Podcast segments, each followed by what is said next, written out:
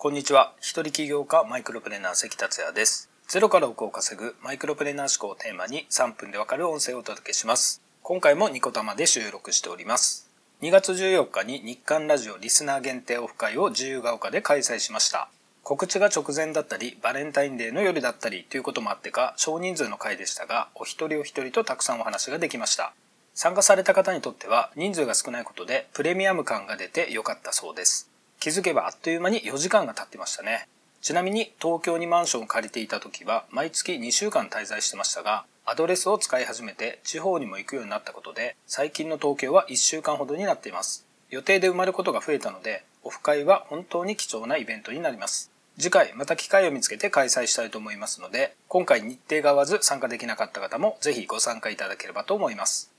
さて今回のテーマは奥を稼ぐ独自の売りをウェブサイトで伝える方法の後編をお伝えします。前回は奥を稼ぐ独自の売りをウェブサイトで伝える方法としてウェブサイトのタイトル付けに独自の売りをしっかり入れましょうとお伝えしました。ショップ名や商品名よりも独自の売りの方が大事なのでショップ名や商品名の前に表示しましょうということもポイントでしたね。また、ウェブサイト全体のタイトルだけではなく、一つの単体のページタイトルやブログの記事のタイトルでも同様とお伝えしました。そして今回は独自の売りをウェブサイトで伝えるあと2つの方法をお伝えします。その2つとは表現する場所になりますが、ヘッダー画像とキャッチコピーです。どういうことか説明しますね。まずヘッダー画像です。ヘッダー画像とはページの上部に表示する画像のことです。ヘッダー画像は最初に視覚に訴えやすいため必ず入れます。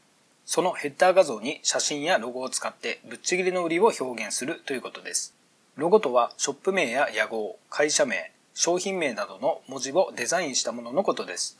ショップ名や屋号、会社名、商品名にぶっちぎりの売りが入っていれば、それを目立つようにヘッダー画像にロゴで入れましょう。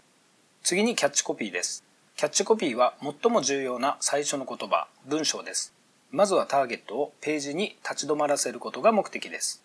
なお、ターゲットとぶっちぎりの売りが明確になってないとキャッチコピー自体を作ることができませんので、ターゲットとぶっちぎりの売りを決めてからキャッチコピーを作ることをお勧めします。あと最後に付け加えておきますと、必ずしもぶっちぎりの売りをキャッチコピーで表現しなければいけないということはありません。ターゲットを立ち止まらせることがキャッチコピーの目的なので、目的を達成するキャッチコピーであれば大丈夫です。キャッチコピーの作り方についてはいつかお話ししますのでお待ちいただければと思います。